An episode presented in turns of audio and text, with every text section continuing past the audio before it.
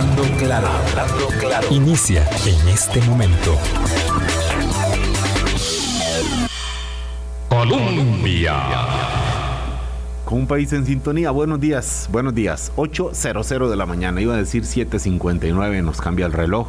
Muchas gracias a usted que va ahí en el vehículo. Muchas gracias a usted que nos escucha en su casa usted que nos escucha en su trabajo mediante la frecuencia histórica de 98.7 de Radio Colombia o en la plataforma eh, en, digital, que también es cada vez más eh, una opción que tenemos para escuchar los contenidos. Doña Vilma Ibarra nos está escuchando probablemente al otro lado del Océano Atlántico. Quienes preguntan con genuino interés o quienes preguntan solamente para aunar a las críticas, eh, bueno, volverá la próxima semana recuerden que siempre esta es una opción que quiere aportar al análisis, eh, que quiere dar muchos elementos, que quiere contextualizar, pero que la opción de escuchar otros programas también existe.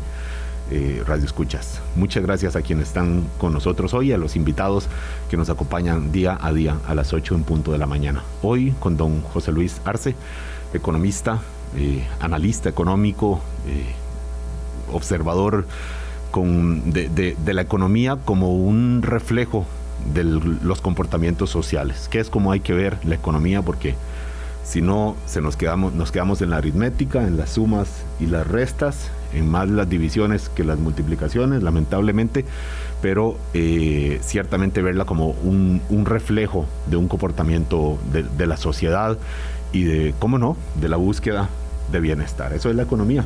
Buenos días, don José Luis Arce. Muchas gracias por estar con nosotros de nuevo aquí hoy. Muchas gracias Álvaro. Muchísimas gracias por invitarme nuevamente para conversar sobre economía, pero obviamente en ese contexto que estás planteando social y político que determina eh, los resultados y la dinámica a, través de la cual se lleva, llevan a esos resultados.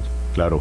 Antes de, entrar en, materia, eh, subrayando esto de la economía como punto central, eh, no queremos dejar de enviar un abrazo a la familia Obregón. Don Enrique Obregón murió ayer. Eh, una figura pues histórica, escritor, eh, pensador, periodista, diplomático, político, político en aquellos años cuando la palabra político significaba quizás tenía una connotación diferente a la que tiene ahora. En aquellos años en los que se hacía una política de donde viene mucho de lo que tenemos hoy. Por si pensamos que lo que tenemos hoy es, está destruido, pues no, eh, o, se hizo mal todo, pues no. Este eh, nombre, don Enrique Obregón Valverde, es parte de grupos de intelectuales que participaron en la política, ciertamente un académico también, un histórico dentro del Partido Liberación Nacional, lo hubo también fuera, fuera por supuesto de este partido, y ahora no queremos dejar de, honrar la, memoria de don Enrique Valverde, perdón, de don Enrique Obregón.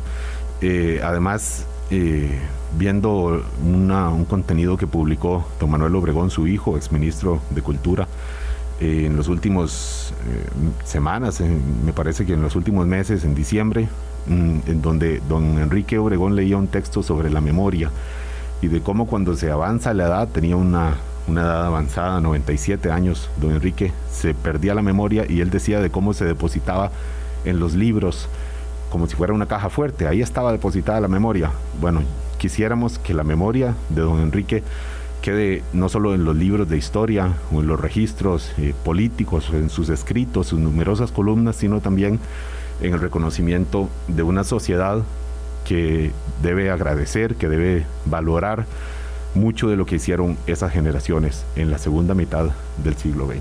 Don José Luis. Sí, sí, sí, me uno a lo que se estás expresando en relación con don Enrique. Eh, los que tuvimos la oportunidad de conocerlo y leerlo, yo creo que vamos a extrañar esa, eh, su, pues, sus, escritos y su, sobre todo su visión lúcida. Y extrañar también esa generación, digamos, que supo, creo yo, hacer algo que nos hace falta un poco ahora, que fue no solo prepararse y construir, digamos, individualmente sus posiciones. Eh, profesionales, académicas, filosóficas, sino también hablar entre ellos y sobre todo crear proyectos comunes, claro, de, de múltiples signos. Y, y, construir en las circunstancias de ese momento. Mm, yo sé que a veces es injusto y tendemos a hacer un paralelismo entre los políticos de ahora y los de antes, los partidos de antes y los de ahora, pero es que la sociedad de de antes y eh, todos los antes que puede existir, porque no hay un solo pasado, son distintos momentos, por supuesto, es muy diferente, era muy diferente a la sociedad que somos ahora, más eh, complejizada, más, eh, por supuesto, alterada por las dinámicas mm, tecnológicas, incluso en, una última etapa. y bueno, entonces debemos ver las figuras en, en, sus circunstancias, ¿verdad? La frase de Ortega es de uno es uno y sus circunstancias, hay que verla eh, a estas figuras en sus propias circunstancias eh, y también lo que nos puede enseñar para los contextos del momento. Y ahí hay un tema, si me permites añadir en ese sentido.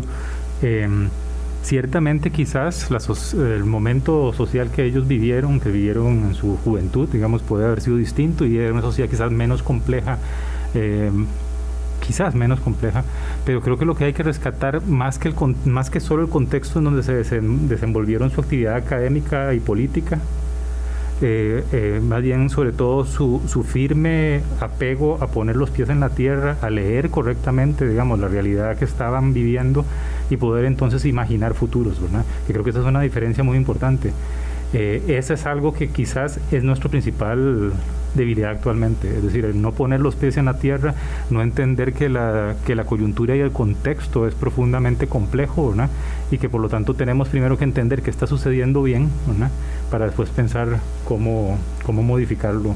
Eh, en diferentes sentidos. Imaginar futuros y trabajar para ello. Esto que solemos decir un político visionario, bueno, a, a eso, esa es la, la, cuando nos referimos a alguien visionario, a figuras, mm, insisto, generaciones que aportaron muchísimo, a quienes les debemos muchísimo y que también pues dejaron muchas cosas sin hacer o hicieron, mm, tomaron muchas decisiones que de alguna forma nos traen ahora consecuencias que, mm, que debemos corregir, ciertamente, ¿no? Yo no creo en idealizar y decir todas las figuras del pasado fueron santos y todos los de ahora. Eh, no, no, no. Eh, partiendo de eso, pero sí de esta disposición a, como dice bien usted José Luis, a imaginar futuros y trabajar y trabajar para eso pensando en la generalidad del, del bien común. Y convencer, a y convencer a los otros de los futuros, que ese es el rol justamente de la política, me parece a mí. Claro. Eh, imaginar, eh, entender lo que está pasando, imaginar esos futuros y tratar de convencer al resto de las personas de que hay partes de ese futuro que son compartidas o todos son compartidos y se construye sobre esa base.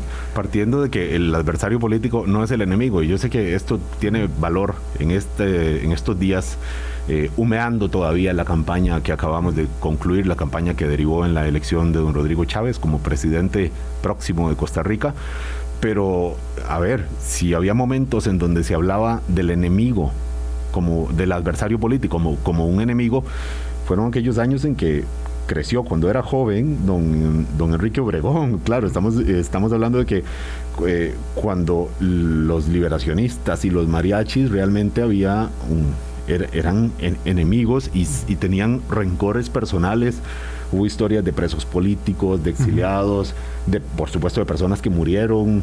Eh, era, era un, insisto, un contexto muy diferente, pero digamos, la palabra enemigo traída ahora a nuestras nuevas circunstancias, mm, habría que, ponerla en, en, qué? Ponerla en arroz, decimos en popular. Habría que tranquilizarla, bajarle y saber en qué circunstancias estamos ahora. Cuando dos bandos que se enfrentaron en esta segunda ronda derivan en la elección de don Rodrigo Chávez, con circunstancias complejas ciertamente, con un resultado indudable en términos eh, legales eh, y con una cantidad de retos complicadísimos para empatar ese estilo de campaña que hizo con la realidad muy limitada de un gobierno sin importar quién hubiera ganado, los retos y las dificultades hubieran sido tan o más difíciles, no, no sabría uno cómo, depende cómo lo encararía si hubiera triunfado don José, María, don José María de Figueres, pero no fue así, eso es un hubiera, la realidad es que triunfa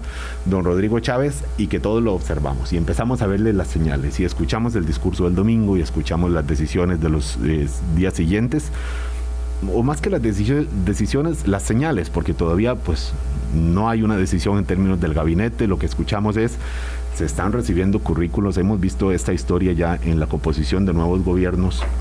Y entonces, claro, cuando un partido dice no vamos a, a integrar gobierno, con figuras políticas eh, conocidas del ámbito, sino que vamos a llegar con algo nuevo, ese algo nuevo hay que construirlo. Bueno, lo están construyendo con esta forma de recibir currículos, de analizar eh, hojas de vida, de analizar antecedentes de las personas sin importar de dónde vengan, según lo que ha comentado. Esto en términos económicos, cuando decimos, bueno, lo importante es con quién va a gobernar, quién va a ser el ministro de Hacienda, del exministro de Hacienda, don Rodrigo Chávez, ¿Quién va a liderar el equipo económico? Eso sí es una decisión que ya sabemos, ya lo anunció, será don Estefan Brunner, vicepresidente electo de la República.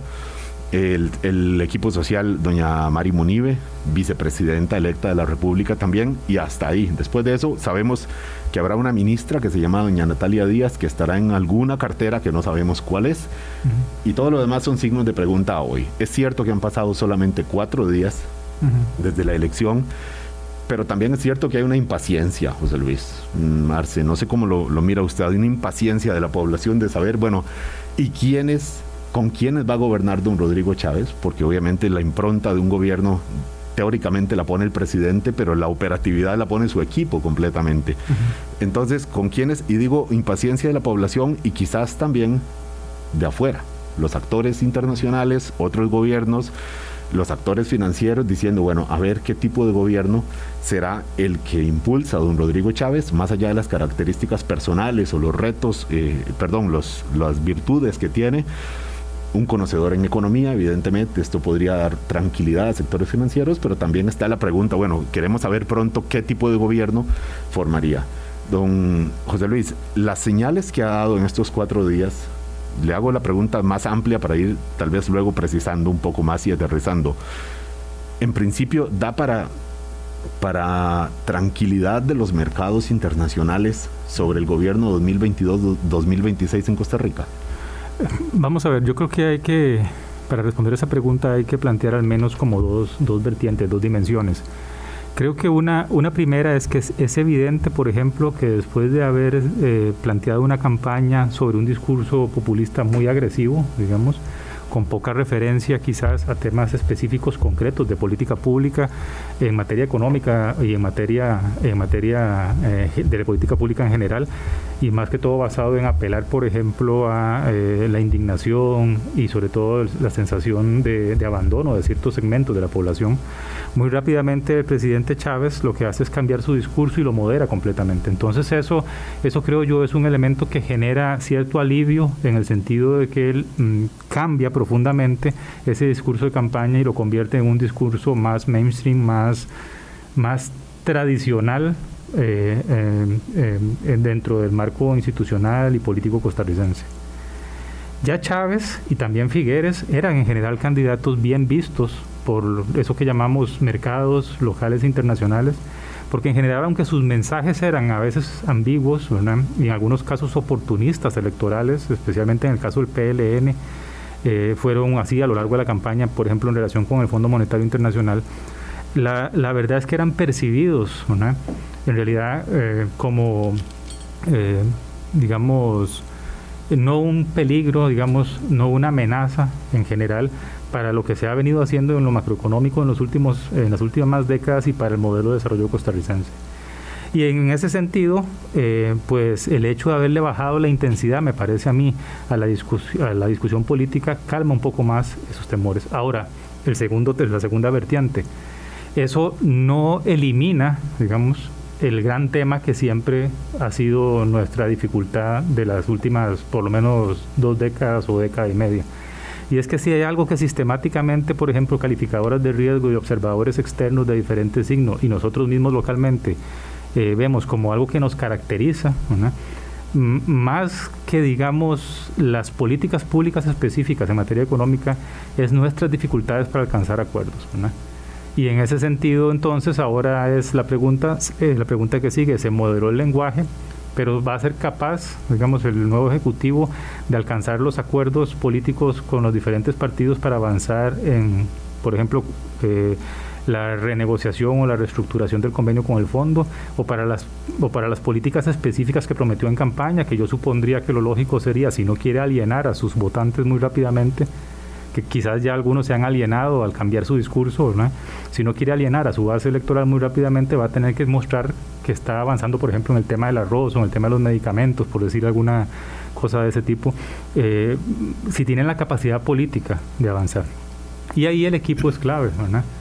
Y la actitud, digamos, también obviamente de los partidos de oposición. Y esas dudas todavía están presentes. Eh, José Luis, ya, casi vamos a esta parte, porque vemos que sí hay una aparente coincidencia de ambas posiciones, el, la de el ahora ex candidato José María Figueres y la del ahora presidente electo Rodrigo Chávez. En, decir, bueno, es indispensable el acuerdo con el fondo, pero tenemos que hacerle algunos ajustes. Y en estos ajustes, claro, el demonio habita en los, en los detalles, ¿verdad? Ajustes hacia dónde y en, y en, qué, y en qué medida. Pero bueno, antes de ir a eso, que donde hay un aparente punto de coincidencia, eh, yo quisiera preguntarle por, por algo más, más de origen y más personal. Digamos, cuando los mercados ven que un señor doctor en economía gana unas elecciones, que tiene una carrera de casi tres décadas en el Banco Mundial, que es graduado en una eh, universidad conocida en el ambiente de, la economía, como es la Universidad de Ohio, para los mercados dicen, ah, bueno, tranquilidad. En principio, esta es una señal de calma para, digo, no que hubiera sido, este, mm, digamos, nerviosismo en caso de que hubiera ganado Figueres, porque tiene otras tal vez características que, que tal vez les hubiera tranquilizado, diferentes a las de don Rodrigo, evidentemente, pero digo, estas mm, eh, elementos se pueden ver como cualidades de don Rodrigo Chávez, en principio es, es, da como para un primer check de, las, de los actores internacionales, de organismos, ni qué decir del Banco Mundial, imagina uno, eh, y, de, y de bueno, y, de, y, de, actores que prestan dinero y que tienen que ver, por supuesto, con, con nuestra situación económica y financiera. Creo que, que, genera un poco de alivio, digamos. Uno supondría, por ejemplo, un economista, digamos, formado en una, una tradición bastante ortodoxa, digamos, eh, neoclásica, eh, estadounidense de economía, pues es algo que es, es, una formación que calza muy bien, digamos, con la, con la perspectiva y las expectativas de sectores financieros y empresariales locales e internacionales. En ese sentido puede dar un poco, un poco de tranquilidad. Hay que recordar, y no estoy diciendo que este sea el caso del señor Chávez, pero solo lo digo como una anécdota, recordemos que Correa Y, Alejandro Toledo también eran economistas formados en universidades digamos, tradicionales y, y, tomaron discursos eh, populistas, digamos, bastante complejos que condujeron a otra situación. Ahora, el caso del señor Chávez es muy particular, me parece a mí, porque si ustedes analizan su lenguaje, ¿verdad? Y su discurso, su, discurso populista era en torno básicamente a las élites políticas y algunas muy específicas élites económicas, en ciertos sectores muy específicos. Habló de los medicamentos, habló del arroz, habló básicamente de, eh, la emprendió, digamos, señalando a los actores políticos, ¿verdad? Pero su discurso en lo económico, aunque su programa es sumamente escueto y muy vago, muy poco específico, su discurso en lo económico nunca fue populista. Y voy a poner un ejemplo, digamos, y esa es mi, mi, opinión. Eh, el tema de la rebaja de 100 colones en el impuesto específico a los combustibles. Claro. Es decir, un populista puro, hubiera dicho recortémosle ya esos 100 colones y luego Eso es muy paradójico. Vamos a ver, fue más populista, digamos, la campaña de José María Figueres. Claro apoyando, por ejemplo, esa, esa reducción de impuestos, impulsándola, o, por ejemplo, eh, argumentando devolver el 30% del ROP a, los, a las personas que el mismo Chávez. El populismo de Chávez es un populismo, pareciera ser un populismo más enfocado hacia, hacia, las, hacia las personas que detentaron el poder en el pasado, señalándolas. Público. Ajá, exacto, poder público, ¿verdad? Exactamente, para, para digamos, eh, beneficiarse de esa mala imagen que han tenido y de la percepción de las personas de que sus problemas y nuestros problemas como sociedad son exclusivamente causa de esas personas. Pero nunca traspasó la línea de lo económico, ¿verdad? Eh, lo más ahora, no significa que no sea que lo que dijo no fuera absolutamente peligroso, ¿no?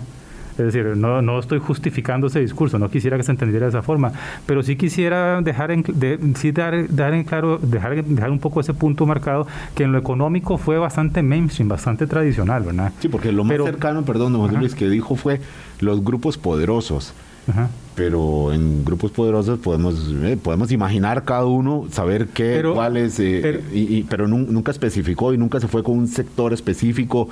Mm, bueno, me parece que sí criticó, digamos, pero mm, por, por la colaboración que tuvo don Javier Quiroz, obviamente nombre grande de la concesionaria de Toyota en Costa Rica, en la campaña don Eliezer Feinstein, ahí sí hubo pero era no tanto a don Javier, sino a la campaña específicamente de don Eliezer Feinza, que verdad, pero digamos, más allá de, ese nombre, mm, no recuerdo, por lo menos que hubiera señalado algunos actores poderosos más allá de los de la, de la clase política. Exactamente. En ese sentido, digamos, en el, en el discurso de lo económico pareciera ser un discurso bastante tranquilizador, me parece a mí en función de lo que se ha hecho los últimos años, incluyendo las últimas dos administraciones, y en general quizás para las élites económicas o para los grupos económicos, por lo menos en el corto plazo. Quizás el único tema ahí es precisar qué significan las cosas, que ese es otro gran tema.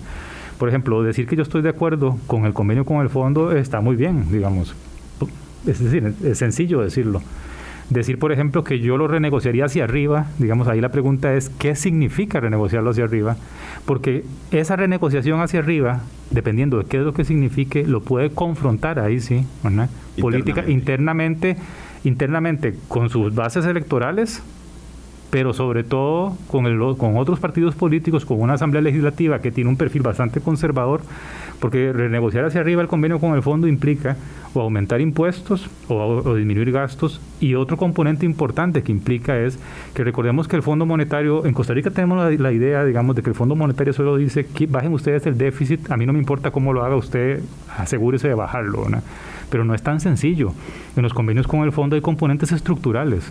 Puede ser que nos falte poquito, por ejemplo, para alcanzar la meta de reducción del déficit primario en el convenio con el fondo pero, puede, pero además eh, el fondo puede pedirnos, por ejemplo, reformas en el sistema impositivo, que quizás no aumenten la carga impositiva global promedio, pero sí pueden afectar intereses de sectores específicos, pueden además eh, tener pueden implicar enfrentamientos en el legislativo y además enfrentamientos con los grupos de interés. Entonces, entonces por eso es que eh, son tranquilizadoras pero eh, y yo entiendo que estamos hablando de tres días desde que fue electo presidente, pero tenemos que tener presente que, que, que no es el discurso de un día el que va a tranquilizar o, o dar confianza acerca de la orientación de la política pública, sino es un discurso sostenido y sobre todo acciones eh, eh, técnicas de su gabinete y también políticas de ese gabinete en relación con los grupos en la Asamblea Legislativa y con los grupos de interés que obviamente juegan un rol muy importante, que tienen los mismos problemas de liderazgo que tienen los partidos políticos, que tienen... Eh, pues que son parte del, problema político que tenemos, que es esa... Falta de liderazgos. Falta de, falta de liderazgos, diría yo, falta de espacios de conversación francos, ¿verdad? Y sobre todo falta de entender que hay que ceder muchas veces, ¿verdad? En función de objetivos colectivos, ¿verdad? Que es un poco, creo, el, eh, todos nos estamos encerrando mucho en nuestros espacios creyendo que podemos defender nuestros incos o nuestros espacios políticos o nuestras ideas, eh, privilegios. nuestros privilegios o, incluso a veces hasta podemos defender nuestra percepción ideológica del mundo ¿verdad? y no nos damos cuenta que a veces hay que ceder pragmáticamente en ciertos elementos para construir algo más colectivo. Lo decía doña Pilar Cisneros, diputada electa, decía, mm, todo es negociable, una frase mm, que es muy llamativa cuando se trata de la jefa de fracción del próximo, de la próxima bancada oficialista y cuando se trata de una persona de un discurso bastante duro con la clase política y que habrá seguro muchos sectores que digan, qué bueno que doña Pilar está diciendo que va a negociar.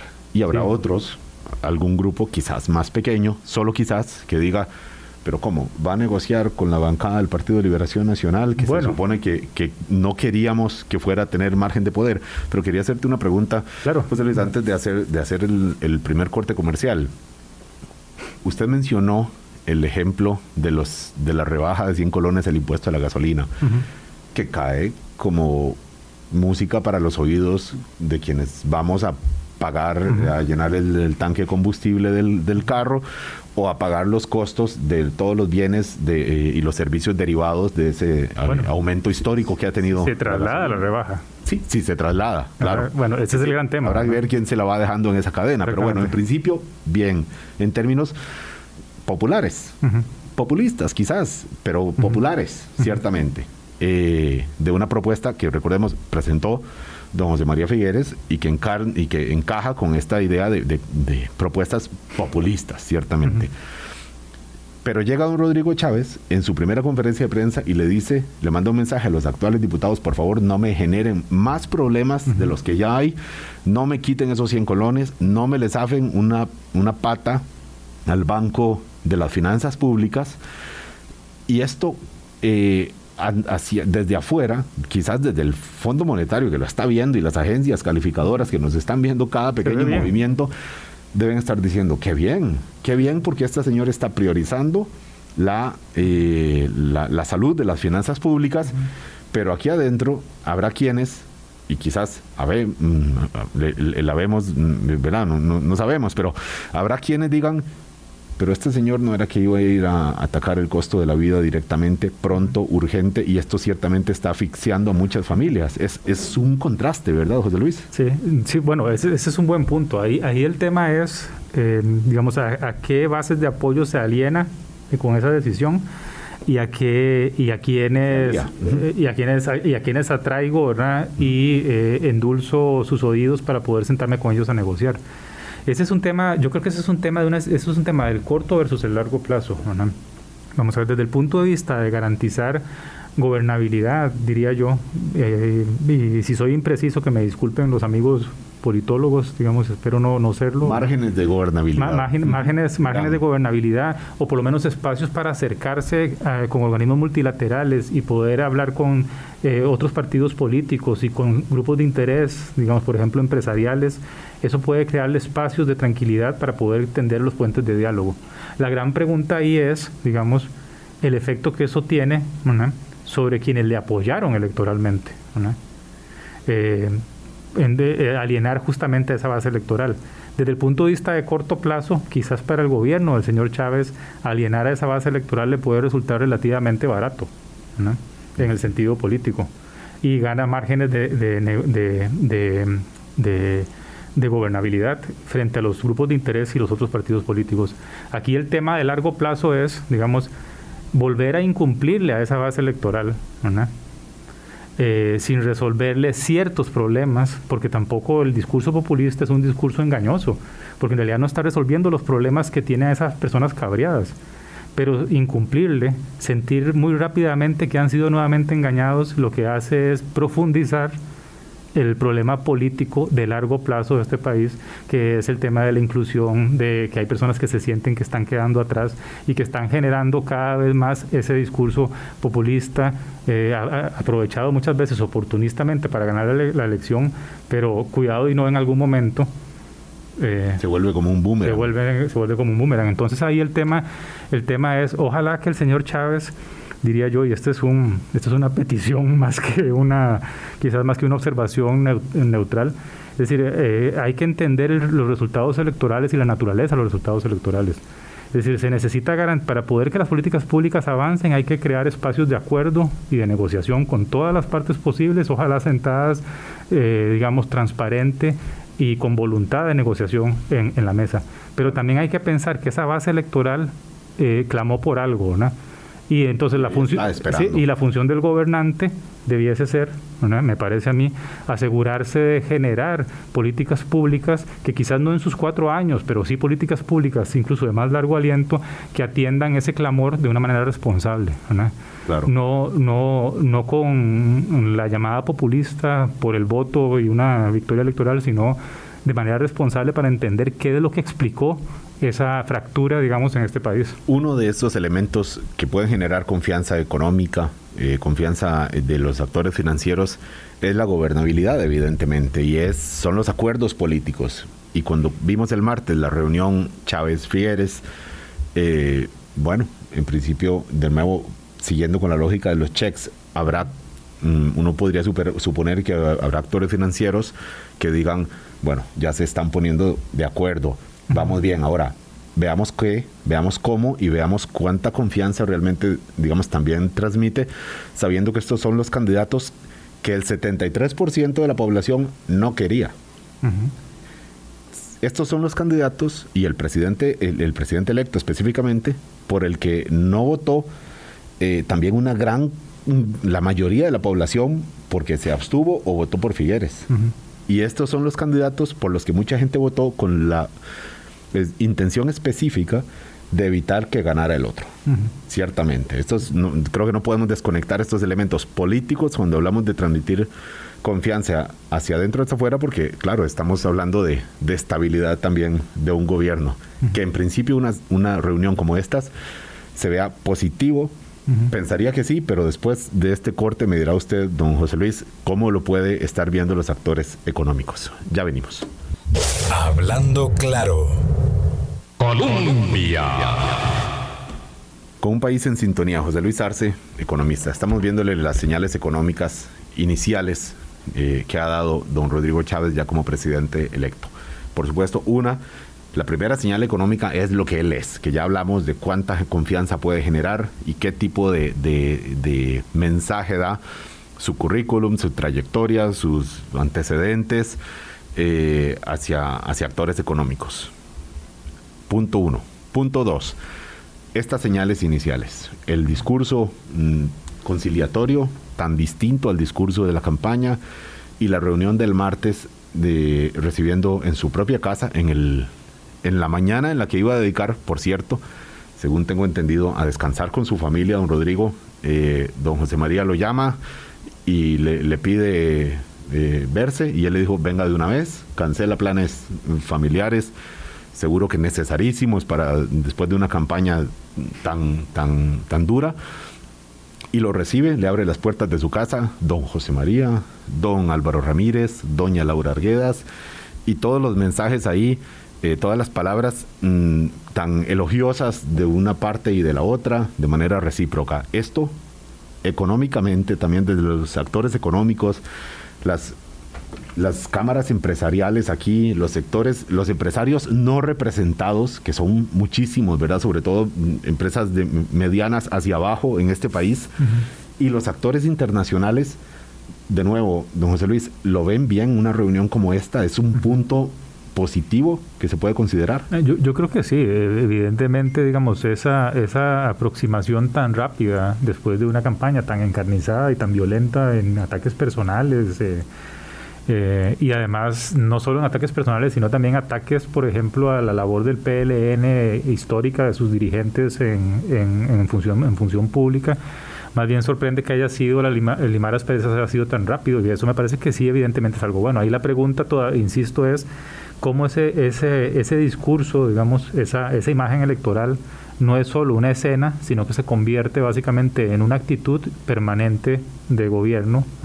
Y no digo que no vayan a haber conflictos, pues van a haberlos, pero que se mantenga ese espacio de conversación hacia adelante.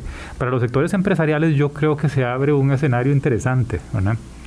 Interesante que es positivo. Positivo, sí. Por, la siguiente razón, vamos a ver, la conformación del Congreso es abiertamente conservadora. Eh, para efectos de, la audiencia, ¿a qué, nos referimos con conservadora? para, para, hablemos un poco, eso es una conformación bastante de centro, centro-derecha, Yo diría bastante, bastante preocupada por los temas tan manidos en, el caso costarricense, en particular en los últimos años, de la famosa reactivación económica y de acciones que promuevan facilitar el hacer negocios, como la salida, por ejemplo, al crecimiento económico o a la reducción del desempleo. Es ese discurso que de hecho a veces es cansino y a veces también es bastante vacío, ¿verdad? De reactivación económica. Que no prioriza, que no prioriza la desigualdad. La desigualdad, que no ve los temas estructurales que provocan el desempleo, que ve temas que son importantes, yo no los estoy menospreciando. una bandera definitivamente, pero cada le tocará al Partido Frente Amplio por, a juzgar por, por las propuestas que ha tenido. Aunque parezca paradójico, tampoco ellos lo han necesariamente lo han hecho al sector al funcionariado público. Ah, sí, exactamente, porque en realidad en realidad mm, por lo menos no, no he visto una propuesta que vaya en esa línea, que sea responsable fiscalmente y que además atienda, por ejemplo, el tema de evitar las capturas de los presupuestos públicos que, que, en ese sentido. Más bien a lo que me refiero es que calza un poco con ese, con ese discurso, con esas demandas de política pública de sectores empresariales más tradicionales, que es reactivación económica, eliminación de trámites, profundizar, por ejemplo, en la creación de clústeres, de, de, ese tipo de, políticas, profundizar, por ejemplo, la atracción de inversiones externas,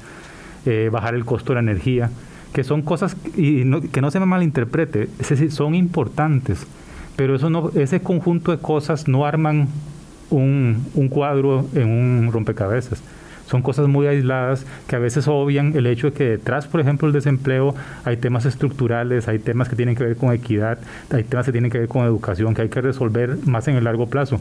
Pero esa, yo veo una asamblea legislativa muy propensa a eso. Veo un partido liberal progresista que si uno ve su programa económico es básicamente eso, ¿verdad? Ve un PUS que tradicionalmente ha, en esta, en esta legislatura y, y los diputados electos hablan mucho de reactivación, ve un PLN también.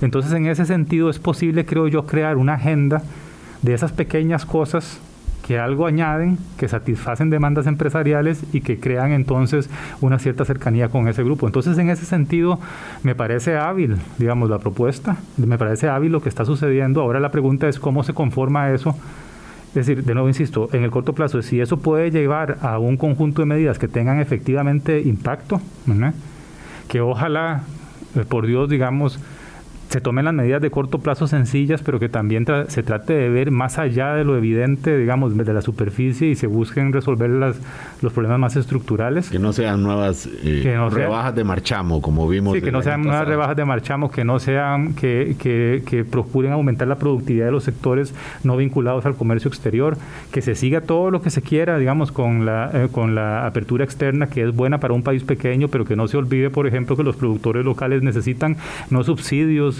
no necesitan, digamos, protección arancelaria, no necesitan políticas como la del aguacate, sino que lo que necesitan es ser más productivos. Y ser más productivos implica tecnología, implica reducción de ciertos costos, más competencia en los mercados. Ahora que hay mucha presión a los, insumos agrícolas. Entonces, exactamente. Entonces, en ese sentido, eh, eh, creo yo que ahí hay un espacio para que se unan, digamos, voluntades en el Congreso el, Ejecutivo, digamos, eh, por lo menos el presidente Chávez, porque no sabemos en realidad el Ejecutivo, y los sectores empresariales. voy a mencionar dos figuras que, claro, repensando un poco, uno dice, bueno, no, ya se han visto algunos rostros que podrían tener alguna injerencia en la parte económica.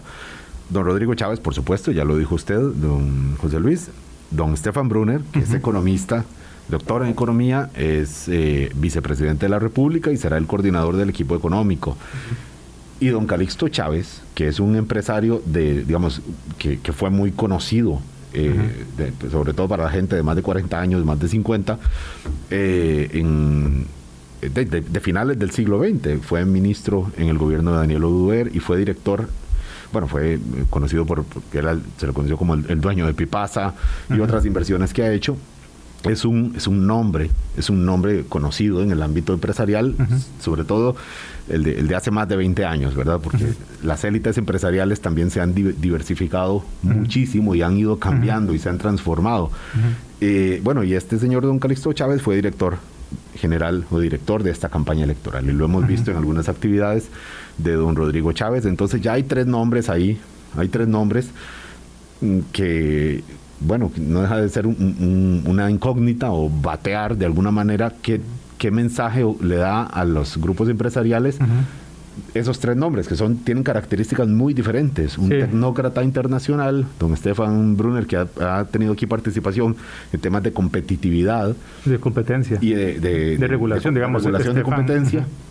Y don Calixto Chávez, que es un empresario clásico, de, siglo XX, hay que, habría que, decirlo. Digo, son, son, tres nombres que dan señales diferentes y que están ahí para que sean interpretados por los actores económicos. Sí, bueno, eh, por eso es que es clave tratar de ir mostrando eh, ese equipo económico, ¿verdad? Y sobre todo, pues son los elementos que los unen. En el caso, por ejemplo, de Estefan, yo tuve la oportunidad de conocerle en mi paso por el CONACIF y he visto lo que ha hecho en, otros, en otros sitios, por ejemplo, como Coporcon, y es una persona que eh, entiende perfectamente el papel, por ejemplo, que tiene el Estado para regular ciertos mercados pero regularlos en el buen sentido de la palabra a través de promover competencia, estructura de mercado. Competencia. competencia exactamente para tratar de, beneficiar al consumidor, porque al final de cuentas, digamos, eh, promoción de competencia es beneficiar al consumidor. Vamos a ver si esta experiencia se plasma, digamos, en políticas públicas específicas.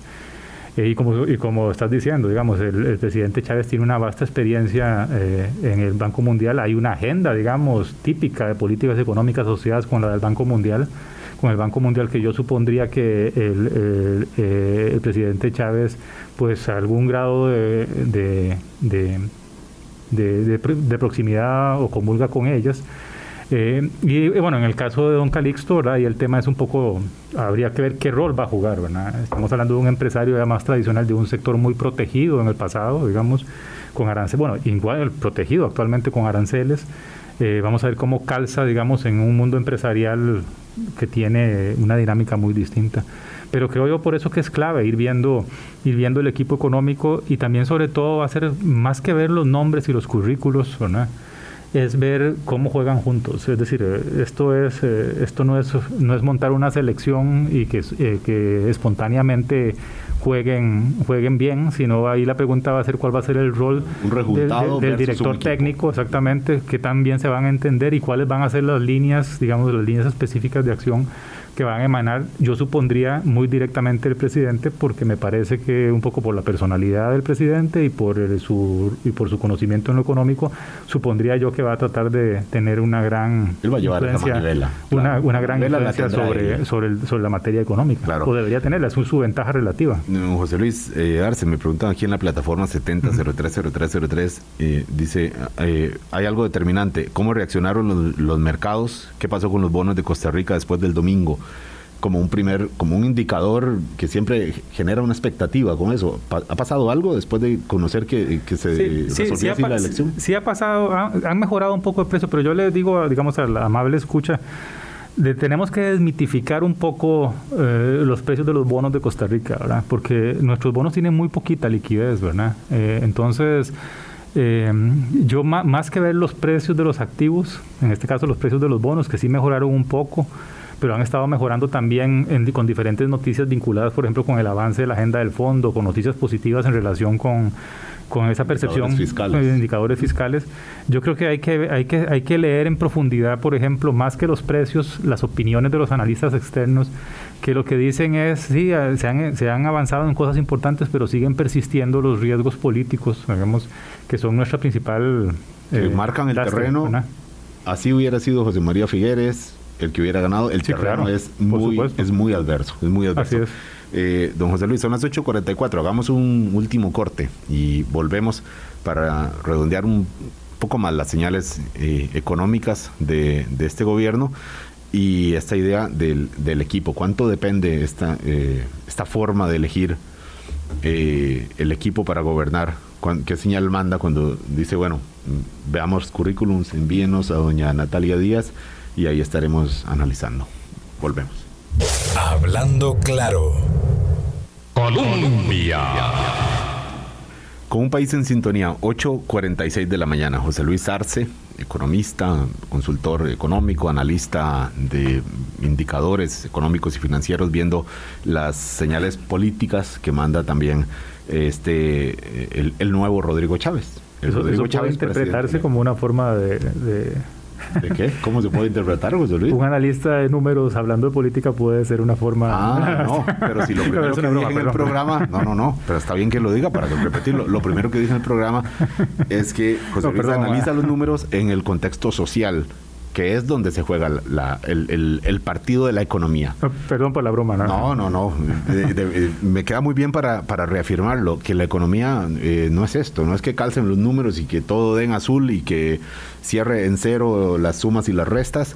Eh, es que satisfaga a la, a la, población. En una entrevista de la semana antepasada, me parece que estaba aquí don Elian Villegas, ministro de Hacienda, que está muy orgulloso con esta frase de dejar la casa ordenada eh, versus la presión inflacionaria que hay por el aumento de costo de la vida, por mm, eh, diversos motivos, por supuesto acelerados por el contexto internacional que ha sido acelerado por la guerra eh, de Rusia, de Rusia en Ucrania que decía él que lo importante era la macroeconomía, porque era como, eh, y esto los, compañeros de Colombia Deportiva lo, saben explicar mejor, que era como armar primero la defensa del equipo y luego ya la parte de, la, de lograr que la población sienta en el costo de la vida los beneficios de esa salud financiera del país.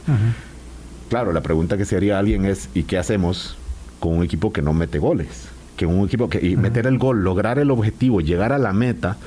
La meta es que la población ahí donde está todos los días pulseándola, voy a usar un término que usan mucho los políticos, pulseándola, eh, sienta esta salud financiera macroeconómica que muchas veces no comprende o no le interesa o no comprendemos incluso desde los medios de comunicación, pero que es importante que esté ahí.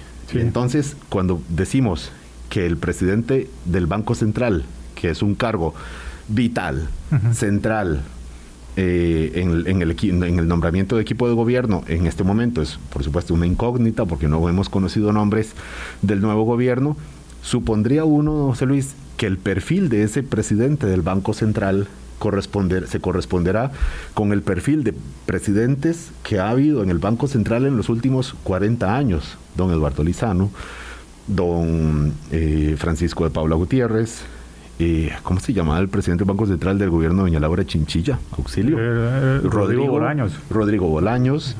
Y ahora Rodrigo Cubero, hay muchos Rodrigos por ahí. Eh, y entonces el, el, presidente del Banco Central, que será, que conoceremos en las próximas semanas, en la teoría se corresponderá con ese perfil. ¿Cuál es ese perfil que en términos generales podemos explicar a la población, José Luis? en realidad, eh, uno supondría exactamente eso. Probablemente el perfil del, del presidente del Banco Central va a ser un perfil bastante técnico, menos político. Em, eh, hay que recordar que el Banco Central es una institución que paulatinamente ha ido ganando espacios de independencia justamente para evitar, por ejemplo, que la política monetaria se manosee políticamente y genere problemas inflacionarios y inestabilidad en el largo plazo en el corto y en el largo plazo y por lo tanto entonces yo creo que ese perfil se mantiene. Además, no solo es una decisión presidencial, sino también en realidad es una decisión que está blindada institucionalmente. Digamos, la Junta Directiva del Banco Central no cambia. Entonces ahí hay directores que son... No cambia con el nuevo gobierno. la, directiva del Banco Central no la nombra don Rodrigo no, Solo, solo va a estar el nuevo ministro de Hacienda con solo voz, pero sin voto, y el presidente del Banco Central. Perdóname, José Luis, para recordatorio de la audiencia, es que esto ocurre en muchas instituciones. Sí, afortunadamente. en el ICE, en la Caja del Seguro Social. Sí es. Entonces también para calmarnos un poco con la expectativa de, que no es que don Rodrigo va a llegar y va a cambiar, va a dar un golpe de timón en el funcionamiento de estas, de estas instituciones. Exactamente. Entonces, en ese sentido, la, política monetaria, la independencia del Banco Central, eh, el mandato de mantener la inflación baja y estable, eso yo creo que se va a permanecer y yo creo que se haría un flaco favor el presidente, por ejemplo, enviando una persona muy política, por ejemplo, a al Banco Central porque en realidad lo que va a hacer es castrarlo, digamos, literalmente, porque lo que va a hacer es, digamos, de poner a alguien que no estaría cumpliendo los requisitos para poder manejar una institución que es bastante, que es mucho más técnica. Eh, Pero en términos ideológicos, don José Luis, eh, cuando decía el perfil de ese mm, de presidente del Banco Central, es, ideológicamente eh, es pro mercado, mm, pro, digamos, la, sensibilidad social, yo sé, que el, digamos que la salud financiera de un país es el primer paso, que esto que decía don, don Elian Villegas como ministro de Hacienda, primer paso para, para que la economía realmente beneficie a la población. Pero digamos, cuando hablamos de eh, presidentes del Banco Central eh, muy, muy de perfil, eh, de, actores financieros de, que vienen, incluso como el caso de Rodrigo Güero del Fondo Monetario Internacional, es de esperar que ocurra también esto. Pues debería ser así, me supongo que sería alguien familiarizado con la política monetaria. Eh, un, poco, un poco en esa dirección, que no significa que no tengan sensibilidad social, digamos, que ese tema es importante. Quería, subrayar la, la, política, la, política, la política monetaria es un aspecto muy técnico, ¿verdad?